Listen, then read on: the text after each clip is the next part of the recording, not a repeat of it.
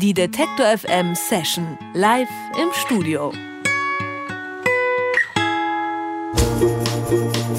Schon wieder gute Musik aus Kanada. Nachdem gestern Owen Pellet zu Gast im Detektor FM Studio war, begrüßen wir heute den nächsten kanadischen Künstler, Jordan Clarkson. Oh,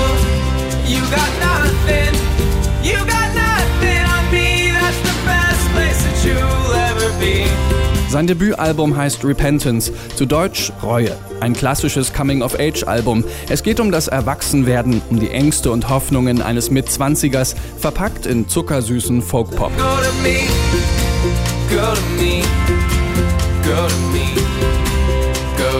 Und den hören wir gleich live im Studio, denn Jordan Clarkson ist zu Gast bei Detektor FM.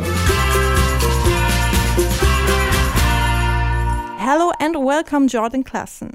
Hey, thank you. It's like a Canadian week on Detektor FM. Yesterday, Owen Pallett was here. Now you. Seems like currently a lot of good music is coming straight from Canada. What's going on there? Yeah, I don't know. I think um, we have a government that really supports our artists. That's part of it. Um, yeah, I don't know. There are lots of. Sometimes I look around even in my own city in Vancouver, and I think there's there's so much good music happening here. I I don't know. Ja, ich habe ihn gefragt. Es gibt ja ziemlich viele gute Musiker, die aus Kanada kommen, was denn so der Grund ist. Und er sagt, naja, die haben eine ziemlich gute Regierung und äh, Politik in Kanada, die auch Musiker unterstützen. So ganz weiß es nicht genau, aber das wird wohl schon der Grund sein.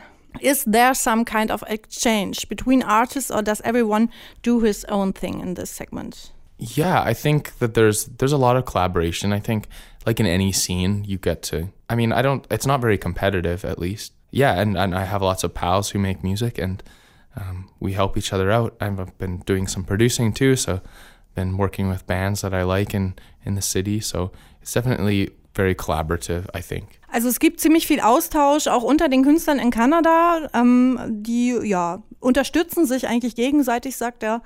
Und äh, das ist ihm wohl dann auch sehr wichtig. There's actually an artist development program in Canada in that you participated back in 2012. You won $57,000. What did you do with all that money? Yeah. It was actually seventy-five thousand dollars. Yeah, I I still have a little bit of it left that I'm saving for the next album, but um, basically we we kind of put it toward all the business stuff that we wanted to do. So we wanted to find a label. Um, so we we spent a lot of time kind of traveling and meeting people. There was lots of money towards that, and then some gear. Um, I also am because I'm a solo artist who works with a band. I have to pay them, so I I used a lot of it to pay my band.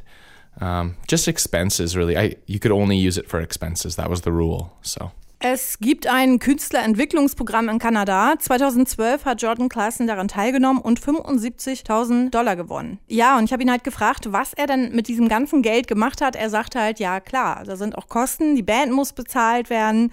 Dann äh, haben sie wirklich das Geld auch in das ganze Projekt gesteckt, ins Album gesteckt, um die Band auch weiter zu finanzieren. Jordan Clarkson ist zu Gast bei Detector FM. So, you're gonna play a song for us. Which one is it and what's the story behind that song? Yeah, it, the new it's my newest single. It's called Firing Squad. I guess I kind of wrote it recently in a time where I've been realizing I'm kind of afraid of taking chances and I and I have an inclination to want to just kind of stay in one place and stay safe. And this song was kind of me going like, no, actually I want to I want to actually do something. I want to have some risk in my life and so that's the idea. Den Song, den wir jetzt hören, der heißt Fire and Squad und ähm, der Song handelt so ein bisschen von mutig sein. Also er sagt, er ist auch eher so ein ängstlicher Mensch manchmal und ähm, genau darum geht's eigentlich auch in dem Song. Und äh, genau, und diesen Song hören wir jetzt hier bei uns auf Detector FM. I was in another crowd In a sea of faces Doubting that you'd pick me out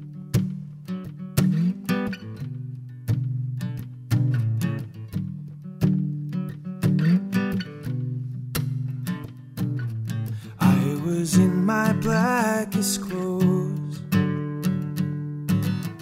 hoping you'd pass by me, hoping that you'd let me go. If there's a thing I know, it's how not to say I know. I really wanna go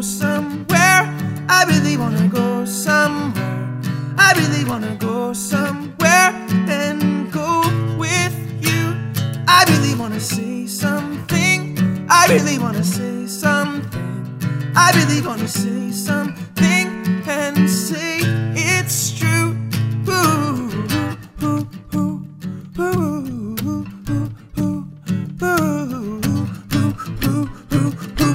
I was in the firing squad, hoping that you'd love me. Hoping that you'd know the pause, cause when he lifts his sword, rather say I'm dead than ooh. I really wanna go somewhere, I really wanna go somewhere. I really wanna go somewhere and go with you. And I was waiting for colors in the dark. If there was nothing to tell me, then I wouldn't have to start. Hold me, I'm your lover, I'm already say.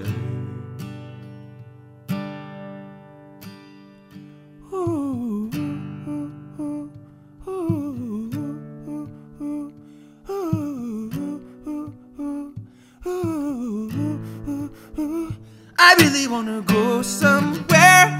I really wanna go somewhere.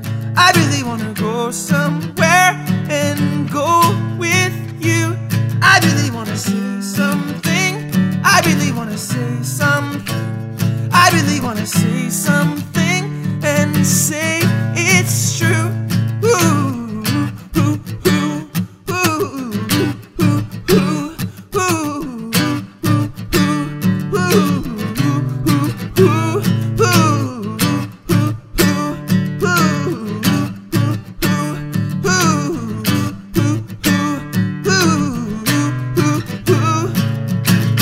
Jordan Klassen live im Detektor FM Studio. Repentance heißt sein Debütalbum und er ist bei mir jetzt hier. So earlier I was telling that Repentance is some kind of a coming of age album.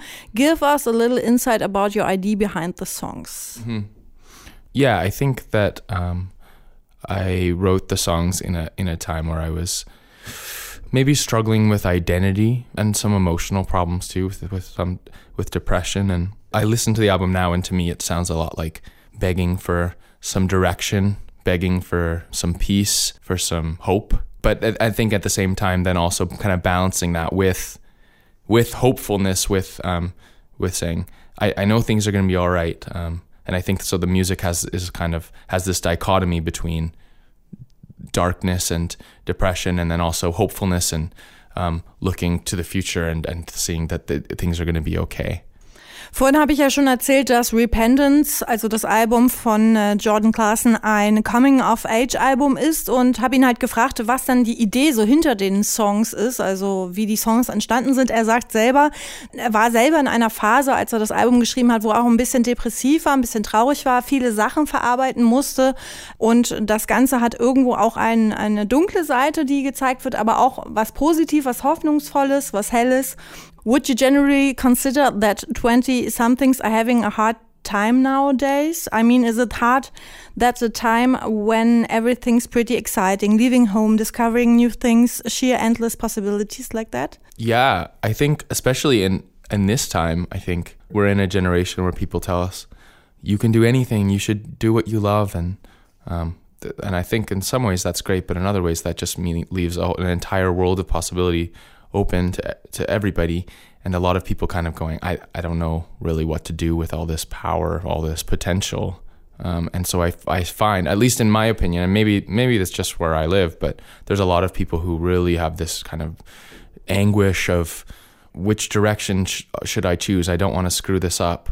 Um, and I think maybe in for you know my parents and and for earlier generations, it was easier to to just say this is what I need to do because I need to survive. And now I think it's it's easy to survive, easier. And so we we instead now get to emphasize we get to look at what am I going to do with what I have. Jordan ist ja ähm, in den 20ern, Ende 20 und das ist ja oft auch eine Zeit, eine eher wilde Zeit, wo man viel ausprobiert, viel reist und viel erlebt. Und ähm, er sagt auch, dass es früher nicht so einfach vielleicht war für die Generation seiner Eltern, dass er jetzt aber doch eine Zeit hat, wo man doch vieles ausprobieren kann und das auch tut. Right now you're doing a little Christmas songwriter tour across Germany. How's that going? Yeah, it's been great. It's uh, it's been really interesting to collaborate with. There's a, a German and then a Polish duo. So it's I think you kind of learn a lot more about your own songs and about your own abilities when you're um, sharing them with other people. So it's been great, and we all get along really well. Um, I love their music as well, so that helps. Yeah, it's been really fun. We also it's everything's very well organized, and so it's pretty stress free and fun. Äh, aktuell tourt Jordan äh, ja mit einer Weihnachtssinger-Songwriter-Tour durch Deutschland und er freut sich da sehr drauf. Er findet es auch alles sehr interessant. Äh, es ist sehr gut organisiert und um, I'll give it up to you once more. What song are you going to play now? This is a song from Repentance. It's called um, Go to Me. It's actually a song that I kind of wrote in pieces. I wrote part of it when I was a, just a teenager in high school. And then um, the other part more recently, but the, the idea behind it was um, that I had a friend whose father had passed away from um, cancer. And so I was kind of writing this kind of letter to him going, okay, it, keep waking up, keep, keep moving, keep, keep living. Things will always be um, painful here, but it's, you, there will be healing. And yeah, so that's kind of the idea behind it.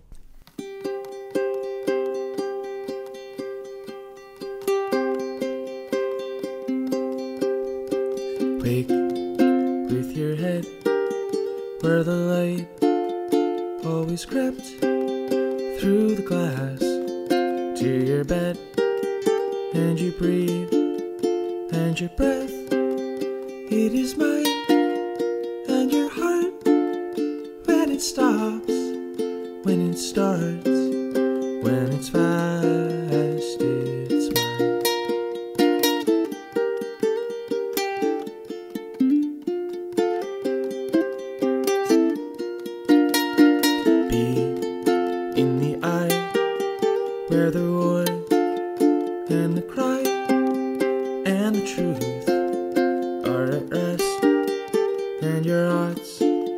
and your best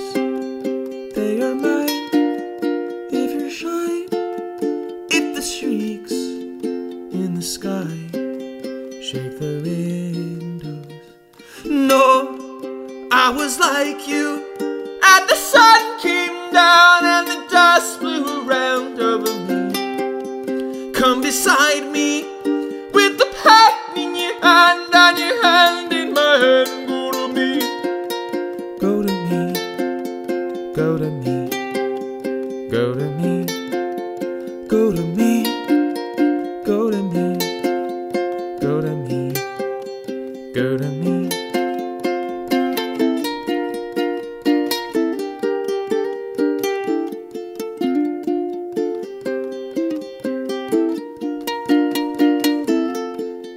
Let me give, let me talk, let me live in your pillow.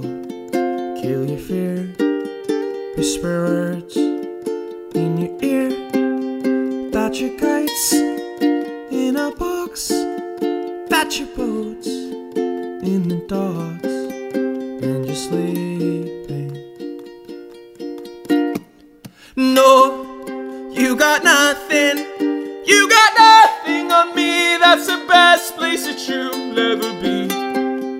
Come beside me with the pen in your hand and your hand in my hand. Go to me. I was like you, and the sun came down and the dust blew around over me. Come beside me with the pen in your hand and your hand in my hand. Go to me. Go to me. Go to me. Go to me. Go to me.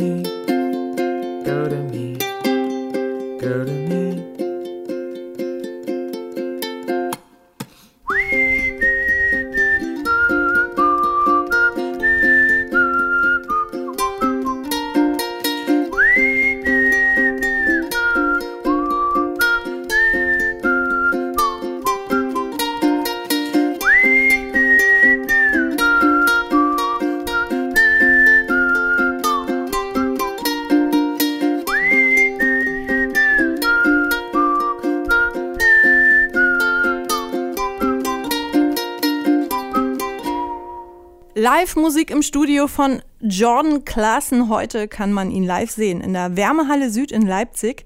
Danach folgen noch Konzerte in Göttingen und Erlangen. Alle Termine gibt's nachher auf unserer Seite Detektor FM. Jordan Klaassen, thanks for coming to our studio and have a good tour. Thank you very much for having me. This was fun.